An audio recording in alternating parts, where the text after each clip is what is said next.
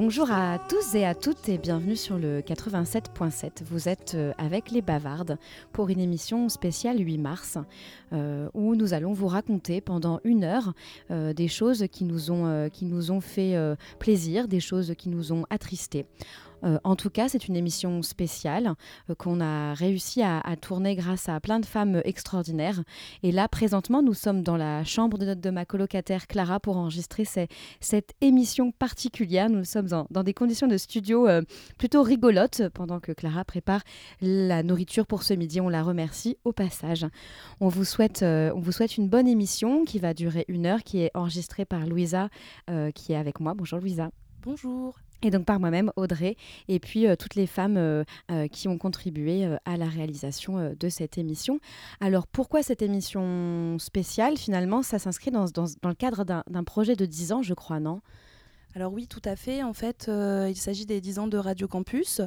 Et étant donné que les Bavardes ont une émission à Radio Campus, au Verbouquet, du coup, on nous a proposé de participer à ces 10 ans-là et en fait, euh, le principe, c'est 10 ans, 10 événements. Et en fait, nous, on fait partie d'un des 10 événements euh, qui sera donc une émission spéciale, la journée du 8 mars, la journée des droits des femmes. Euh, et donc, c'est pourquoi aujourd'hui, nous sommes en train d'enregistrer cette émission. Tout à fait. Alors en fait, pour le contexte, on a fait un séminaire bénévole les 8 et 9 février où, euh, où on a rassemblé une vingtaine de bénévoles qui sont les, les, les chevilles ouvrières finalement de, de, notre, de notre association et sans qui ça ne fonctionnerait pas. Et pour mener à bien euh, du coup ce séminaire, l'idée c'était d'explorer ensemble l'autogestion, la démocratie, de concevoir collectivement nos événements et euh, de faire le point sur finalement qu'est-ce qui nous rassemble dans notre militantisme lesbien et féministe. Et du coup, au travers de, ce séminaire qui a donc duré deux jours, on a vécu différents ateliers et notamment un que toi, Louisa, tu as, tu as mis en œuvre, qui est un atelier d'écriture, je crois. Oui, tout à fait. Alors en fait, c'est euh, dans le cadre de mes études que j'ai découvert euh, euh, les jeux d'écriture et je me suis dit que ça aurait pu être intéressant d'en proposer puisque ça permet de, de manière on va dire artistique, euh, sublimer euh, des, plein de choses qu'on a envie de dire et qu'on ne dit pas forcément ou, qu'on peut dire d'une manière euh, moins officielle en fait. Et du coup, pour justement cette émission des 10 ans, pour amener des sortes de témoignages, des partages de vie en fait, l'atelier d'écriture paraissait intéressant. Donc en fait, étant donné que le thème c'est 10 ans, euh, on a fait d'abord un petit jeu d'écriture euh, pour euh, se mettre à l'aise et se présenter entre guillemets d'une manière assez originale. et ensuite, donc le deuxième jeu d'écriture, c'était vraiment rentrer dans le thème des 10 ans.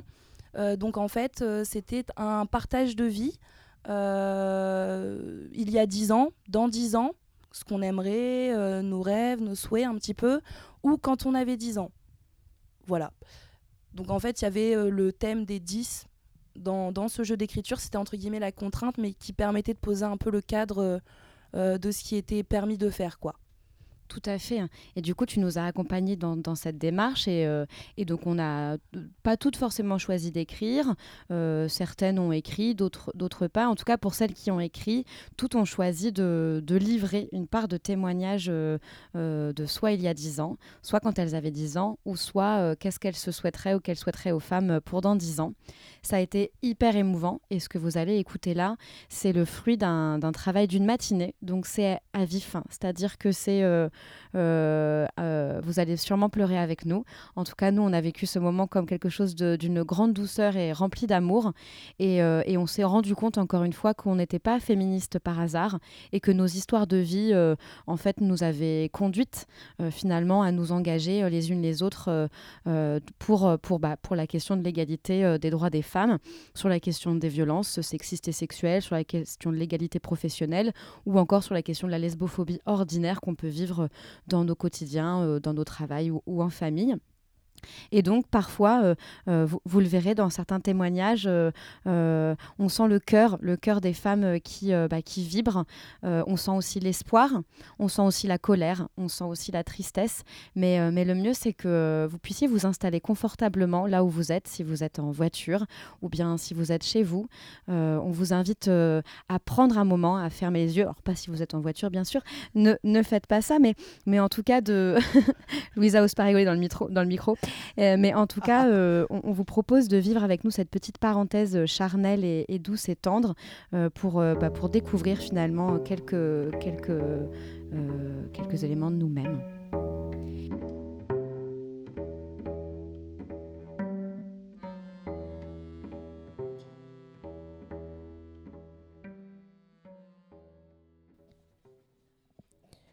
Il y a dix ans, mon corps m'a lâché. Il m'a dit stop. C'était un matin comme beaucoup d'autres cette année-là. Je descendais l'escalier avec un de mes jumeaux dans les bras. J'étais épuisée.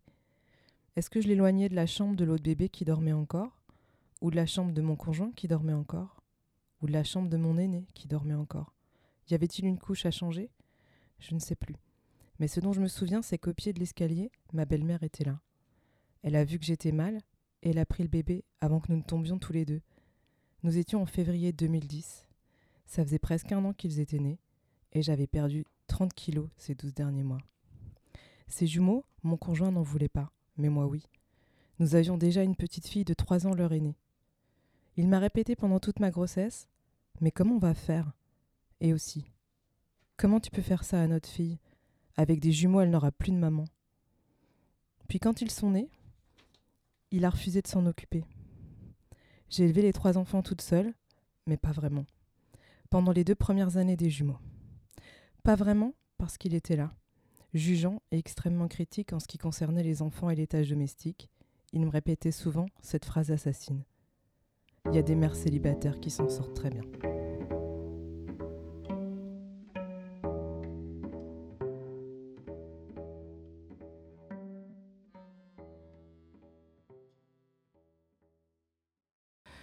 Et dont je sais tu n'as aujourd'hui pas vraiment conscience, le consentement.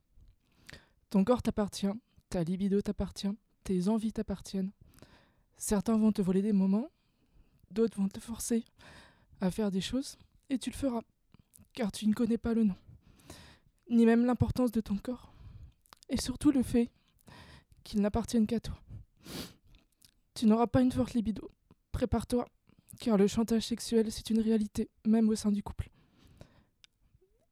que les mains glissées dans ton pantalon ne s'arrêteront que si tu, que si tu pars. Si tu ne dis et ça s'arrêtera pas si tu ne dis pas non ou ne le montres pas. Que la simulation fera certes passer les choses plus vite, mais n'empêcheront pas que cela arrive. Que céder par peur du conflit ne changera rien. Donc apprends à combattre aujourd'hui la culpabilité vis à -vis de cela, car cela te fera uniquement gagner du temps. Un combat de tous les jours qui, se fera de plus en plus simple au fil des rencontres, alors apprends à dire non et à te respecter.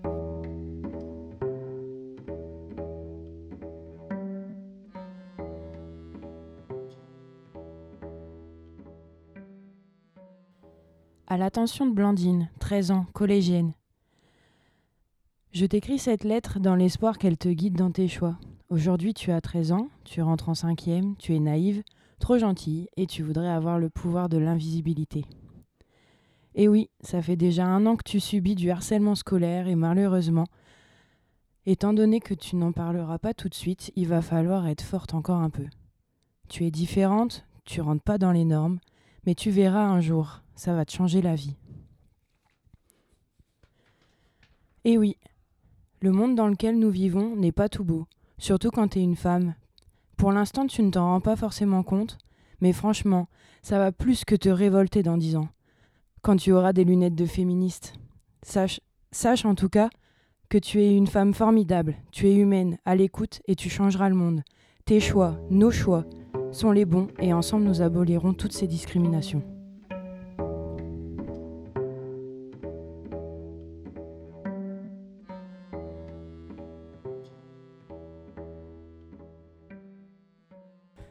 À Gabriel.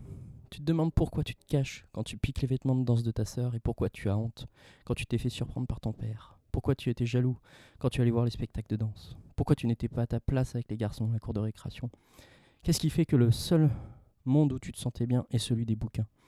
Tout ce que je peux te dire, c'est que tu finiras par savoir pourquoi tu te sentais comme ça, mais qu'à 30 ans passés, tu n'auras toujours pas compris pourquoi. Cette sensation de décalage n'aura pas disparu. Ce n'est pas pour autant que tu dois baisser les bras, ce n'est pas toi le problème, c'est la société. Ça mettra du temps, mais tu te redécouvriras, tu finiras par sortir de l'ombre et tu rencontreras des personnes magnifiques. Leur diversité, leur humanité, leur savoir te montreront des choses qui jusque-là te paraissaient impossibles ou que tu n'aurais jamais pu imaginer. Donc ne, désespère pas, accroche-toi et ne baisse pas ton passé te freinant. Continue d'apprendre et crois en toi, car tu es bien plus capable que tu ne l'imagines.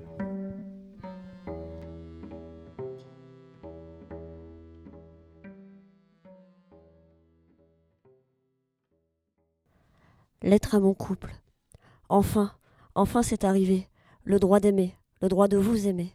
Dix ans après l'accès à la procréation médicalement assistée, uniquement remboursée pour les femmes cis célibataires. Vingt ans après le Pax, trente ans après la décriminalisation de notre amour. Enfin, c'est arrivé. Enfin, nous pouvons aménager la deuxième chambre, prendre le petit déjeuner, nous préparer et accompagner notre enfant à l'école. Sans affrontement, sans honte, sans peur de mal faire, sans se sentir en marge ou coupable. Nous sommes libres de donner et d'offrir de l'amour, car l'amour d'un enfant ne se partage pas, mais il se multiplie. Aujourd'hui, je me rappelle de ces deux colliers en papier que tu nous as ramenés pour la fête de tous les parents, avec ton grand sourire et ta belle innocence. Toi, comme tous tes camarades, vous ne vous doutez pas de la violence que tu aurais pu vivre il y a dix ans, mon enfant. Enfin, enfin c'est arrivé. N'oublions pas et continuons.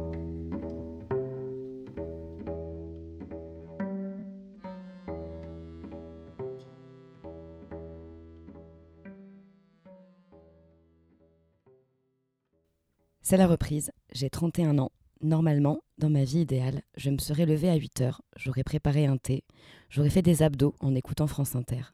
Je me serais douchée et préparée pour aller au travail. Alors qu'en vérité, je suis sortie du lit à 10 heures, j'ai remis mon jean dégueu d'il y a une semaine, attaché mes cheveux gras et allumé l'ordinateur pour traiter mes, mes trois boîtes mail et écrire ce qui va suivre. Ce matin, je me suis demandé pourquoi j'avais quitté Amiens, pourquoi je m'étais un peu mise dans la merde financièrement et pourquoi j'avais choisi ce boulot. Je suis partie pour changer d'air, n'être qu'une inconnue, réussir mon année de master, m'éloigner de la militance et du bénévolat, de l'alcool, de la clope et de tous les abus que tu peux faire quand tu as énormément de copines, d'engagement et des trucs à réparer. J'écoute aussi beaucoup de podcasts sur les masculinités, le mythe de la virilité, qui sont les hommes féministes, comment être féministe et être en couple avec un mec socialisé au patriarcat. Mais quand même, je peux pas m'empêcher de constater que tu as beau être un homme déconstruit, tu n'en restes pas moins un prédateur. J'ai cru longtemps que ma seule échappatoire serait de ne pas me marier, de ne pas avoir d'enfants et de faire le maximum pour ne pas être appropriée, avant même d'avoir connaissance des concepts de Colette Guillaumin sur l'appropriation. Ensuite, et plus récemment, j'ai cru qu'en ayant des relations affectives et sexuelles avec des femmes, cela me permettrait de sortir de l'hétéropatriarcat. En un sens, oui, mais à la fois pas du couple comme construction sociale hétérosexuelle, et pas de l'oppression, et non plus du patriarcat, en sachant que nous avons tous été socialisés au patriarcat. Dès lors, comment me positionner? J'aimerais pouvoir me délester totalement de cette pression et de cette injonction. J'aimerais pouvoir jouir, tisser des relations d'amour et affectives qui soient totalement inconditionnelles. Mais c'est bien, difficile parce que quoi qu'il arrive, le couple reste pour moi une oppression. Mais je sens bien que je ne suis pas non plus fan du polyamour, que je ne suis pas non plus pansexuelle puisque je suis exclusivement attirée par des hommes et des femmes cis. Après, je me rends compte aussi que le type d'hommes qui m'attirent sont féminisés, non pas totalement les marqueurs de la domination, de la virilité et du contrôle. C'est enfin ce que je croyais jusqu'à ce que je me fasse complètement approprier par Philippe, jusqu'au moment de la rupture où ma dépendance affective était telle qu'il m'a fallu de très longs mois pour m'en remettre. M'en remettrai-je d'ailleurs un jour, pas sûr. L'expérience de la rupture et ce qui, ce, qui s'est joué post-rupture m'a beaucoup traumatisé également. M'a-t-il vraiment agressé sexuellement ou violé? J'ai beau connaître les définitions, je reste néanmoins confuse sur ma propre histoire. J'ai parfois en horreur ce poêle à bois qui me rappelle ses étreintes forcées après l'achat des plaques en vermiculite. J'ai en horreur le chauffe-eau et l'exiguïté de cette salle de bain qui me rappelle ses attouchements et ses câlins forcés. J'ai en horreur la chambre et qui me rappelle à la fois le foyer d'un amour conjugal sans faille, mais aussi le déclin d'une histoire d'amour et la violence avec laquelle il a tenté de me pénétrer pour se prouver qu'il bandait encore et qu'on pouvait faire l'amour selon lui parce que ça resterait toujours un bon souvenir. selon lui, alors que depuis des mois déjà il était avec une autre. Je n'oublierai jamais que j'ai frappé dans un mur si fort que je me suis brisé les mains jusqu'à 3 heures du matin, alcoolisé, brisé. J'étais dans une ambulance couverte de sang. Je n'oublierai jamais que j'ai perdu 14 kilos en l'espace de 5 mois parce que je vomissais tous les jours, que chaque matin durant des semaines je vomissais de la bile jusqu'à chaque fois que je me retrouvais en société, que je mangeais, j'allais tout revomir dans les chiottes.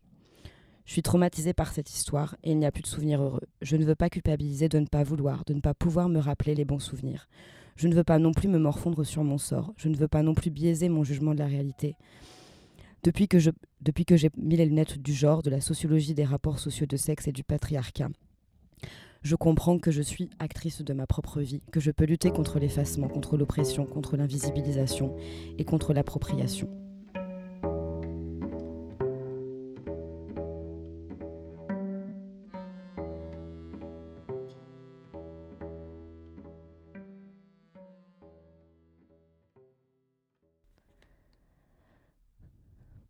La personne d'il y a dix ans, timide, te laissant faire par les autres, te les faisant marcher dessus, à toi, la personne d'il y a dix ans, au collège qui restait toujours dans son coin, par peur des gens et par peur des gars surtout. Regarde ce que tu vas devenir là, la marine de bientôt 22 ans, libre, indépendante, toujours un peu timide car c'est ta nature. Lesbienne, et ouais, tu t'imaginerais pas ainsi, hein, une goudou aimant les femmes, une chose difficile à accepter pour toi au début. Mais tu y es arrivé au fil du temps. Toi, la marine qui a 10 ans, tu trouveras un groupe.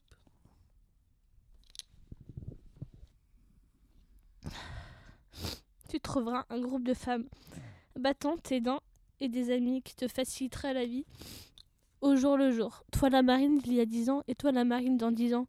Tu vivras une vie heureuse, bienveillante, combattant pour les droits des femmes tous les jours. Parce que c'est important de se battre pour nous toutes et tous les jours pour un monde meilleur.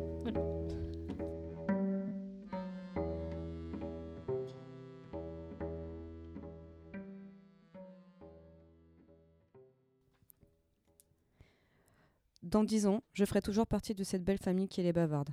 Car dans dix ans, nous gouvernerons le monde. J'espère que j'aurai construit ma famille avec mon boudin. Comme on a dit, on aura six enfants, six chiens, dix chats, dix poules, huit chèvres, un cochon et une belle maison en briques avec une mezzanine, sans oublier le baby-foot bien sûr. Nous, viv- nous vivrons enfin dans une institution où les droits L- LGBTQI+, seront enfin reconnus comme il se doit. Plus de « t'as payé combien pour faire ton enfant ?» On est obligé de se marier ou un père qui te dit on paye pas une sécurité sociale pour que les lesbiennes fassent des enfants, c'est votre choix. Ou une mère qui te dit pendant un repas de Noël bah si tu veux un enfant, va te faire troncher en soirée, après tout était avec un mec avant. Nous vivrons dans un monde utopique, sans préjuger des gens qui nous entourent, pour ce que nous sommes. Plus de promesses dans le vent de nos politiciens. Nous pourrons nous balader main dans la main avec la personne que que l'on aime, sans avoir peur de se faire casser la gueule. Enfin, je serai technicienne à l'Adrial, J'aurai une place impor- importante qui permettra de protéger notre planète. Et j'aiderai à faire prendre conscience aux gens que nous vivons dans un monde qu'il faut protéger tous les jours. Même les petits gestes sont importants, sont importants pour que dans 10 ans notre planète aille mieux.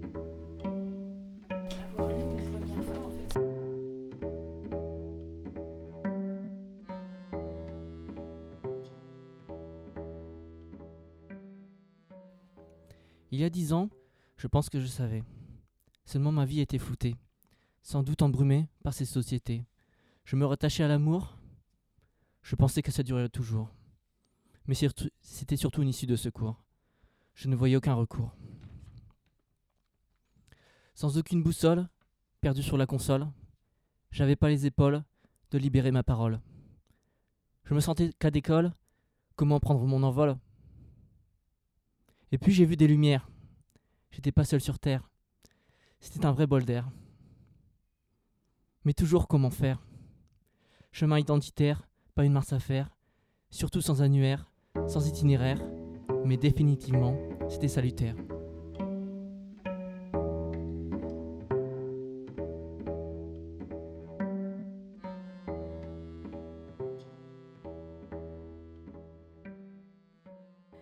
Dans 10 ans, je souhaite que ma mère soit toujours présente, car même si c'est souvent conflictuel, je l'aime et c'est grâce à elle que je suis ainsi, et si bien entourée par mon frère et ma sœur. J'espère qu'elle garde- qu'elle gardera mes enfants, que j'aurai avec Justine, car je sais que son souhait le plus fort est celui d'être grand-mère. J'espère qu'elle leur transmettra ce qu'elle m'a déjà transmis. Je souhaite que ma sœur soit toujours à mes côtés, car c'est la personne la plus importante à mes yeux. J'espère qu'elle ne sera toujours pas déçue de la personne que je serai devenue. J'espère qu'elle acceptera d'être la marraine de l'un de nos enfants, et qu'elle sera toujours aussi complice avec Justine, car ça me remplit de bonheur de les voir aussi proches, et qu'elle s'apprécie autant. J'espère qu'elle aura trouvé le chemin et ses réponses pour être à son tour épanouie et heureuse, comme je le suis, car elle le mérite. Je souhaite être toujours auprès de Justine, car avec des enfants et autant d'animaux que possible. J'espère que nous serons toujours sur la même longueur d'onde, car elle me fait devenir une meilleure personne de jour en jour, et je suis et je le suis et je suis reconnaissante pour tout le bonheur qu'elle m'apporte. Je ne me suis jamais autant sentie à ma place. Je souhaite qu'elle réussisse dans son avenir professionnel car elle le mérite. Et qu'elle sera toujours aussi fière d'être ma femme. Je ne me fais pas de soucis quant à l'éducation que nous aurons apportée à nos enfants. Nous leur, aurons transmis nos valeurs, ils seront respectueux et ouverts sur le monde. J'espère que nous ferons des voyages humanitaires pour se sentir plus utiles dans ce monde en voie d'extinction. Je souhaite également que les gens qui m'entourent aujourd'hui m'entourent jusqu'ici, m'entoureront jusqu'ici.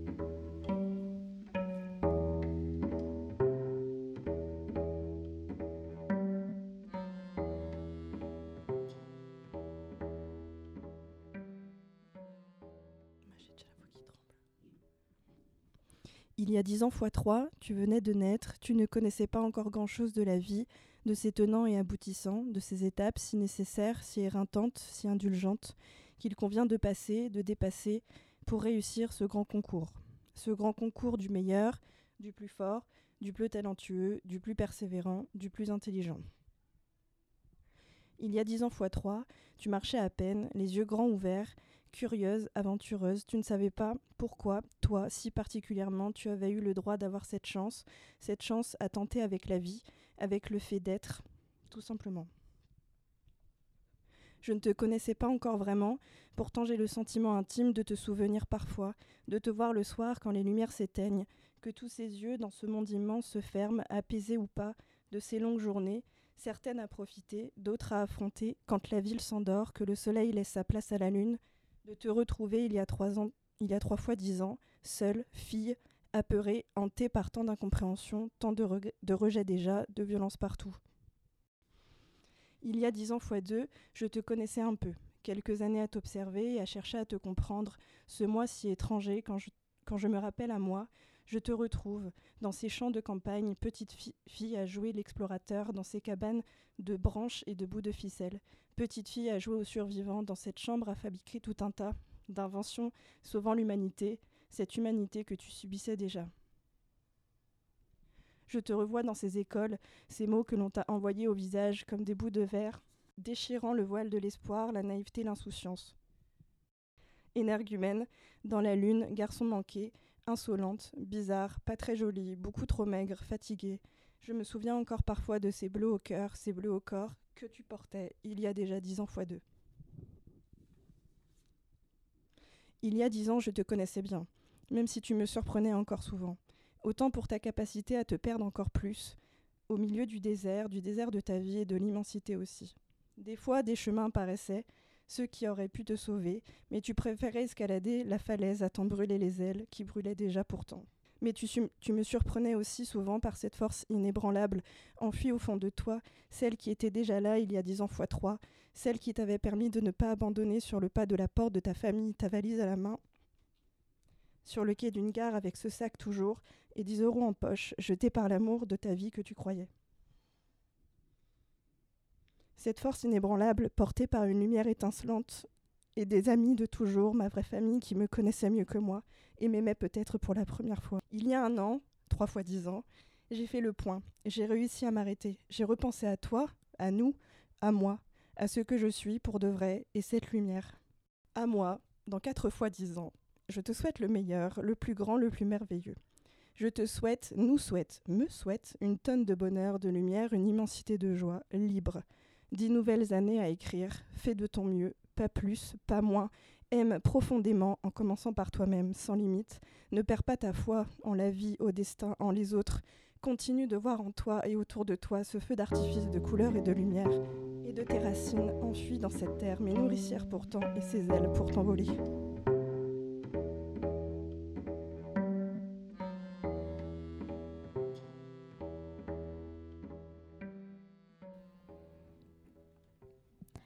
À 10 ans, tu cours, tu voles, tu t'habilles comme un mec, t'aimes pas l'école, tu veux sortir des cases, casser les codes, tu veux pas être ce qu'on te dicte, mais être aux antipodes. Tu sais qu'il faut être plus dur que ça, montrer de toi que ce que tu veux qu'on voit. T'entends souvent que les garçons ne pleurent pas, si tu veux être comme eux, toi non plus t'as pas le droit. Faut t'inclure, être forte, être dure, rentrer avec des bleus car t'as escaladé les murs. T'ent- T'entends les gens dire Ah, celle-ci, sacré garçon manqué, mais tant qu'on respecte pas les filles, ainsi tu resteras planqué. Ouais, tu savais déjà qu'une fille, ça se tait, que ça se plaint souvent et que ça joue pas au foot. Mais j'écoutais déjà pas ma mère, alors tout ça, je m'en cognais. J'ai mis ma casquette et j'ai dit au cliché d'aller se faire foutre.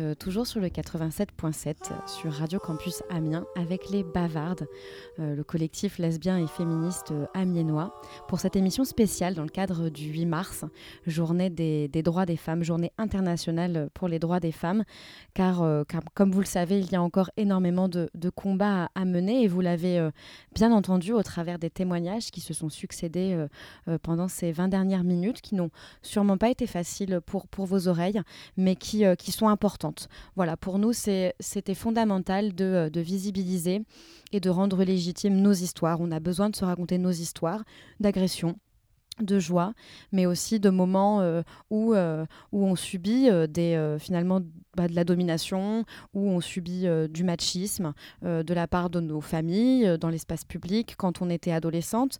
C'est vrai que de nous replonger dans nos histoires de vie il y a 10 ans ou quand on avait 10 ans, ça nous a beaucoup remué, parce que c'est souvent là que tout se joue. On, a, on, a, on a différentes générations dans les bavardes, mais, mais en gros, il y a 10 ans, soit certaines avaient 20 ans, soit certaines avaient vraiment 10 ans, entre 10 et 15 ans. Et donc, euh, se remémorer nos histoires, finalement, c'est aussi un moyen de, bah, nous replonger dans qu'est-ce qui fait qu'on est celle qu'on est. Et, euh, Louisa, finalement, moi, j'avais envie de te demander euh, pourquoi toi, tu, as animé cet atelier et qu'est-ce que ça t'a fait, du coup, de porter un peu cet atelier? Euh, pourquoi j'ai proposé ça? Parce que dans le cadre de mes études, bah, comme je l'ai dit tout à l'heure, c'est comme ça que j'ai découvert la puissance euh, des mots en fait. Euh, de mon côté, j'écris un petit peu, mais sans forcément euh, de technique et sans. c'est brut quoi, ça sort comme ça et c'est tout. Mais là, en fait, c'est vraiment détourné et on dit énormément de choses sans le vouloir à travers le jeu quoi. C'est et du coup, il y a une grosse problématique du silence. et cette problématique du silence, elle est de plus en plus brisée, heureusement, euh, par des femmes courageuses euh, qui osent en fait euh, partager leur histoire. Et c'est important de continuer parce que c'est encore beaucoup trop présent cette notion du silence. Et c'est ce qui fait vivre continuellement les oppresseurs. Et plus on pourra libérer justement cette parole-là à travers tous les moyens qu'on peut avoir, la musique, l'art, la peinture, du témoignage brut comme là on a pu entendre, euh, plus on pourra sensibiliser les personnes autour de nous et aussi peut-être pousser des personnes qui euh, n'ont pas encore osé euh, parler de, toute la violence qui existe et qu'elles ont subie euh, à, libérer leurs propres paroles. Parce que c'est quelque chose de...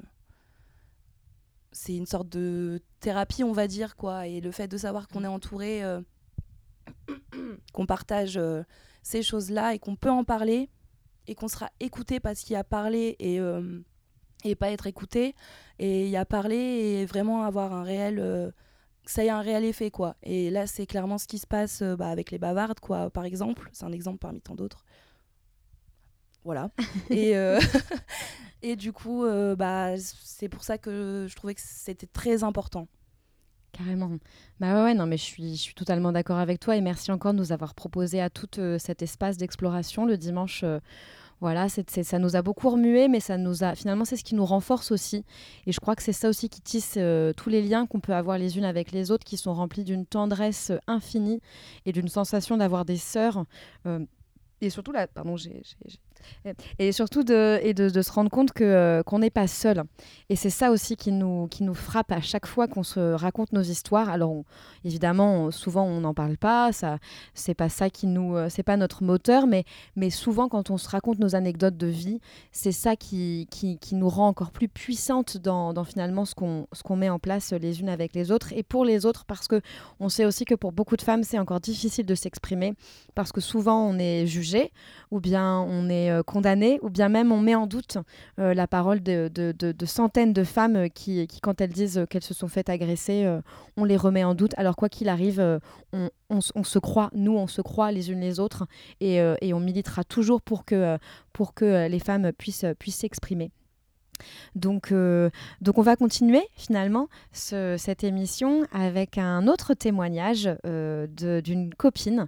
En fait, on a eu, eu l'immense chance euh, là de début, début mi-février là de recevoir Andrea qui est une militante euh, béninoise qui vient donc du Bénin. Le Bénin, c'est en Afrique de l'Ouest, euh, euh, et qui est une, une femme militante qui a créé en 2013 avec d'autres une association lesbienne, bi, trans euh, et queer, non mixte pour femmes, qui est la seule association du Bénin à militer pour le droit, les droits des femmes LBTQ, pour leur visibilité et pour la non-violence, puisqu'elles elles subissent toutes régulièrement, voilà, en tout cas des conditions de vie qui sont, sont euh, très très très compliquées. Et donc, euh, elle a passé quelques jours avec nous, puisque depuis quelques mois, on, essaye de mettre en place un projet de solidarité internationale, euh, une solidarité lesbienne finalement, au-delà des, des frontières, parce qu'on se sent nous aussi concernés par, par les conditions de vie de nos sœurs ailleurs, ailleurs dans le monde. Et donc Andrea euh, nous a, euh, nous a préparé une petite euh, chronique qu'elle va, va pouvoir vous, vous, vous faire entendre, du coup vous, lire dans quelques, dans quelques secondes. Et puis, et puis on aura l'occasion de lui poser quelques questions juste après son témoignage. On vous souhaite une, une bonne écoute.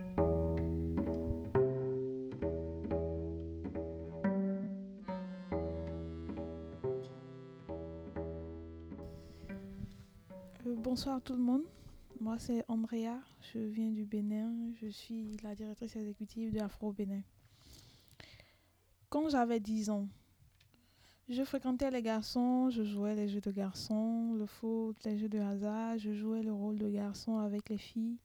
À cet âge, j'étais très timide, je parlais peu, mais je m'amusais autant. J'étais au CM2. Je préférais beaucoup plus les vêtements de garçon que celui qu'on portait aux filles. J'avais depuis le bas âge une préférence vestimentaire. Je pourrais regarder assez la télé, les films et les dessins animés. Mais ce qui m'intéressait à la télé, c'était les films romantiques où je me cachais assez souvent de mes parents pour le regarder. Je m'appréhendais des rôles de l'acteur principal qui était souvent un homme et de tout ce qu'il faisait avec sa femme en intimité. L'année d'après, admise en sixième, ma voisine était, ma voisine de table était devenue ma meilleure copine. Je passais tout mon temps avec elle après les classes. J'avais commencé à avoir un ressenti à son égard sans jamais oser la lui dire. Car je n'ai jamais eu une information pareille sur l'existence de ce type de relation entre filles. On s'enlaçait assez souvent avec le temps au bout on s'enlaçait assez souvent au bout du temps et on ne se passait plus l'une de l'autre. On partageait tout ensemble, on étudiait ensemble. L'année suivante, elle avait changé de classe et de filière ah, et de série. Elle était, elle était admise en littérature et moi en sciences physiques. Notre amitié a eu un coup et on, se, on se voyait rarement. En cinquième année, j'avais commencé par jouer le foot à l'école aussi. Et je me retrouve assez avec des amis de foot qui étaient comme moi et qui, avec qui je passais la majeure partie de mon temps. Au cours de cette année-là, nous nous sommes mis en groupe de trois filles qui aimaient partager nos histoires, nos, nos distractions et nos passe-temps étaient de se retrouver à une heure creuse au moment où les filles sortent des coups pour les draguer et faire des gros plans avec elles. Avec ce groupe de filles qui s'était élargi durant l'année, toute l'école était informée de ce qu'il existait un groupe pareil qui sorte avec les filles. Ce- C'est là que j'ai fait une demande à mes parents d'intégrer officiellement une équipe de foot féminine. À cette première, mes parents étaient contre car le foot, c'est pas pour les filles, mais pour les hommes. J'avoue, j'étais un élève brillant et à l'école, et cela a été l'argument pour le coach et une amie et lesbienne, aînée lesbienne, qui se sont à nouveau servi de cela pour rencontrer mes parents et qui ont finalement accepté. Juste après mon intégration à l'équipe, je me suis fait assez de potes comme moi qui m'ont vraiment boosté, qui m'ont aidé à dépasser ma timidité et m'ouvrir et m'ouvrir euh, au reste du monde. C'est alors là que les championnats ont commencé et une équipe qui a vu mon talent m'a sollicité pour jouer des matchs amicaux avec elle. Et cela en dehors de ma région. Mes parents n'étaient pas tout à fait d'accord. La team s'est à nouveau rapprochée pour demander la permission et mes parents ont refusé. Pour la deuxième fois, mes parents m'ont laissé partir et c'est là que tout a commencé dans ma vie réellement, où je découvre dans la pratique que je pouvais aller au-delà de mes sentiments, que cela était réel et que deux personnes du même sexe pouvaient s'amuser, s'embrasser et bien au-delà. J'avais rencontré une fille qui faisait partie de, de l'équipe qui m'avait sollicité. C'est en ce moment on a commencé une relation, mais pas trop formelle. C'était dans l'informel. Mes parents me tapaient juste parce qu'il y avait juste un jour où on se voyait et je revenais tard à la maison. Du coup, mes parents me tapaient tout, tout ce jour de la semaine et je me suis entêtée, je me suis dit, voilà, je me suis découvert et tout cela pendant euh, quatre ans. J'ai fait une relation des relations informelles. Mes parents ont voulu savoir euh, si j'ai un compagnon, de l'amener à la maison et tout, mais tout a, j'ai toujours brouillé la piste et voilà. Entre mes, mes 10 ans et 10 ans après, euh, je me suis rendu compte de qui je suis très tôt et voilà, je me suis assumée. Merci.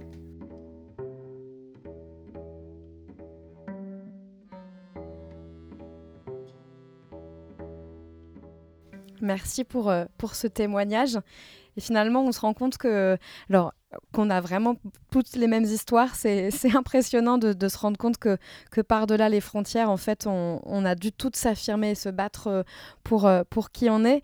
Et du coup, tu es une grande championne de foot, hein, on peut le dire quand même à, tous les auditeurs et les auditrices de, Radio Campus. Tu, es, une, tu es, tu es une footballeuse hors pair. Et, du coup, on, va faire une petite interview avec toi. Euh, et donc, toi, tu as monté une asso, c'est ça, hein, une association en 2013 qui s'appelle Afro Bénin. Est-ce que tu veux nous en dire euh, quelques mots? Oui, 2013, c'est une année euh, une année décisive, une année où tout a commencé par se, se, s'affirmer dans le rang des filles LGBT du Bénin.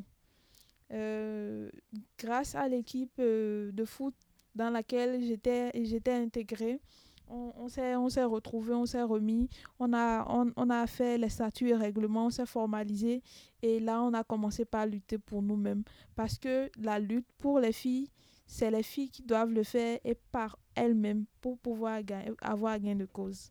Donc c'est comme ça nous avons commencé timidement, comme déjà avec euh, l'équipe de foot, on se voyait en informel pour partager des repas. On a continué et on, faisait ces réunions-là carrément dans des endroits où on pouvait euh, être en sécurité, mais pas pour autant, parce que c'était toujours des endroits qui ne sont pas fermés, qui sont exposés. Effectivement, et on peut, on peut te dire bravo pour, euh, pour tout ce courage. Alors, vous aurez l'occasion de réentendre Andrea un peu plus précisément euh, dans notre prochaine émission, euh, puisque, en fait, samedi 22 février, on a eu l'immense chance d'organiser une après-midi lesbienne où on a eu le, les témoignages incroyables, non seulement des Immédianes, un groupe lesbien et féministe actif à Amiens entre 1990 et 2001, dont on réservera une émission spéciale, tant c'était absolument incroyable et, et on ne pourra pas se, se passer passer de, de vous partager notre plaisir euh, de les avoir écoutés. Et puis, euh, une autre émission dans laquelle euh, Andrea a pu parler assez longuement de, de Afro Bénin, de l'association qu'elle a co-créée, et puis de tous les engagements qu'elle qu'elle investit dans cette association-là. Et puis, nous aurons aussi les témoignages de la Ligue lesbienne d'intérêt général, qui est un fonds de, de dotation où, avec, avec Suzette Robichon et Catherine Facerias, que nous avons eu l'immense plaisir également de, de recevoir à Amiens, on, on aura l'occasion de, de revenir un peu sur, euh, sur l'histoire des luttes euh, euh, pour nous les femmes. Merci Andrea pour ton témoignage. Et, euh, et nous, on peut d'ores et déjà vous, vous dire que qu'on va se mettre au foot hein, pour, euh, pour faire une équipe euh, franco-béninoise et, et essayer de, de solidifier ce, ce partenariat. Si vous êtes intéressé, auditeur, auditrice, par, par ce projet et que vous aimeriez nous soutenir dans la mise en œuvre de ce projet, vous pouvez nous contacter sur les réseaux sociaux ou bien sur, sur le site internet des Bavardes ou bien même liker la page Afro Bénin. Euh, on peut faire ça, Andrea. hein.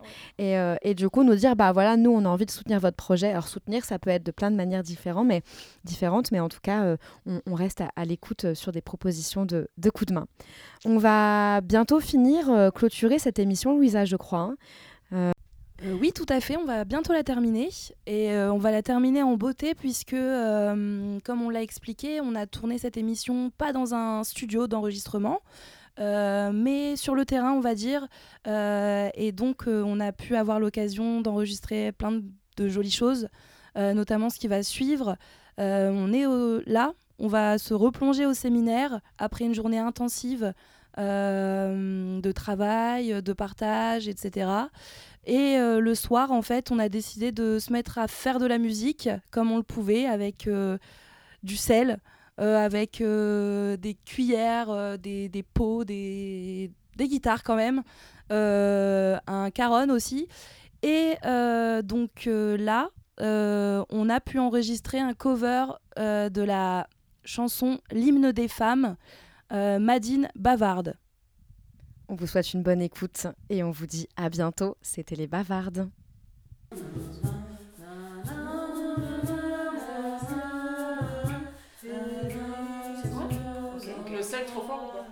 Non. Franchement, si vous êtes toutes ensemble, ça peut être parfait. C'est harmonieux. Tout le monde connaît les paroles. Bien, rien qui arrive. Nous qui sommes sans passé, les femmes, nous qui n'avons pas d'histoire. Depuis la nuit des temps, les femmes, nous sommes